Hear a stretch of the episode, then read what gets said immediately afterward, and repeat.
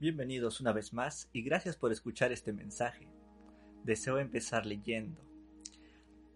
En Hebreos 3:3 dice, Porque tanto mayor gloria que Moisés es testimonio digno este, cuando tiene mayor honra que la casa el que la hizo.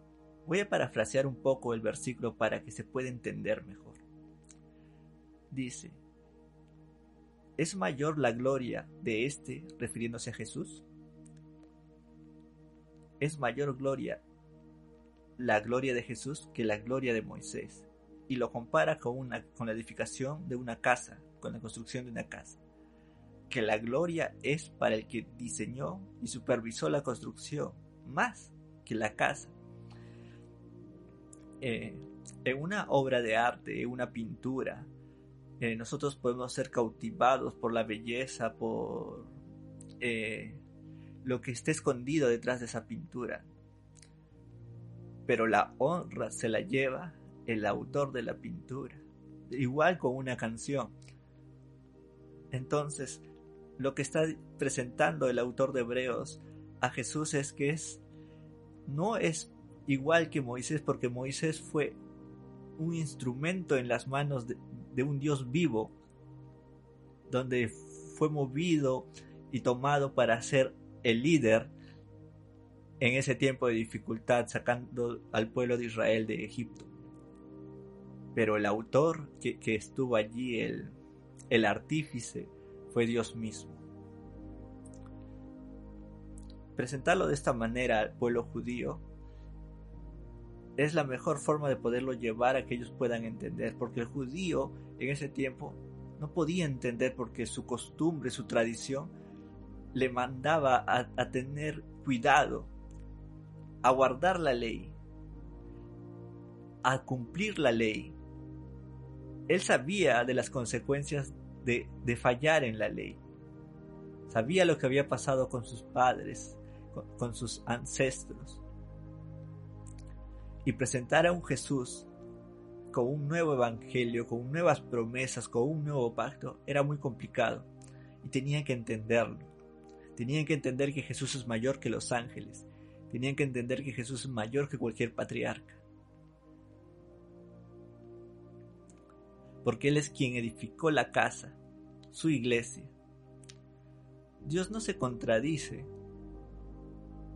Son los seres humanos que muchas veces vemos algo y por no querer buscar la verdad, por no ser esos amantes de la verdad, lo suponemos y lo dejamos allí a medias.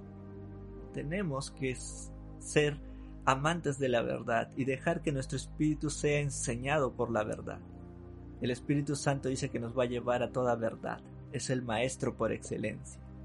Así que tenemos que dejar que el Espíritu Santo nos enseñe y para que Él nos pueda enseñar tenemos que leer su palabra.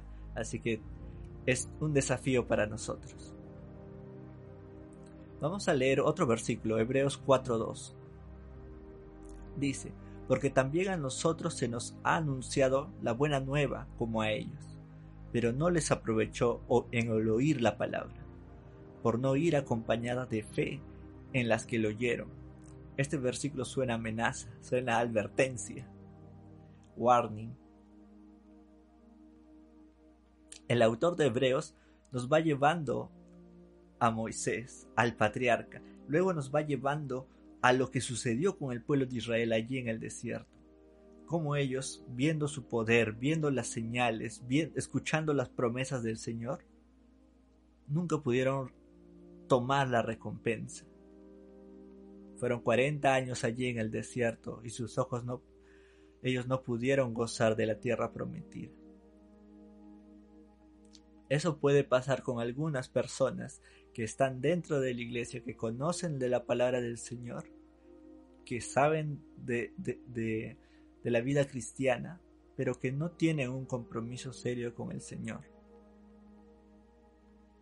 Vamos a leer otro versículo en Hebreos 2.3. Dice, ¿cómo escaparemos nosotros si descuidamos una salvación tan grande? la cual habiendo sido anunciada primeramente por el Señor, nos fue confirmada por los que lo oyeron. Hay una salvación que nos ofrece Jesús. Vamos a tomar dos ideas. La primera idea es, la salvación es gratis y es mejor que el antiguo pacto. Segunda idea, no solo basta ser un observador. La salvación que Jesús ofrece es muy distinto a lo que significaba estar bajo la ley, donde tenías que vivir pendiente de tu pecado y buscar en la ley cómo salir de este problema. La salvación de Jesús es gratis.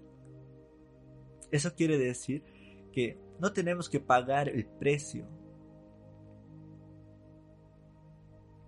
Y es significativo porque ahora tu pecado no te condena, sino te hace humilde mientras tus frutos van transformando tu vida por el poder del Espíritu Santo.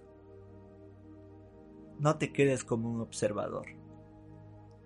Disfruta de esta de vivir en el reino de Jesucristo, disfruta eh, de vivir en las promesas, disfruta de su paz, de su gozo, disfruta de las bendiciones que el Señor tiene para tu vida. Me despido eh, invitándolos a que puedan seguir estudiando hebreos y puedan juntamente eh, aprender cada día más acerca del Señor.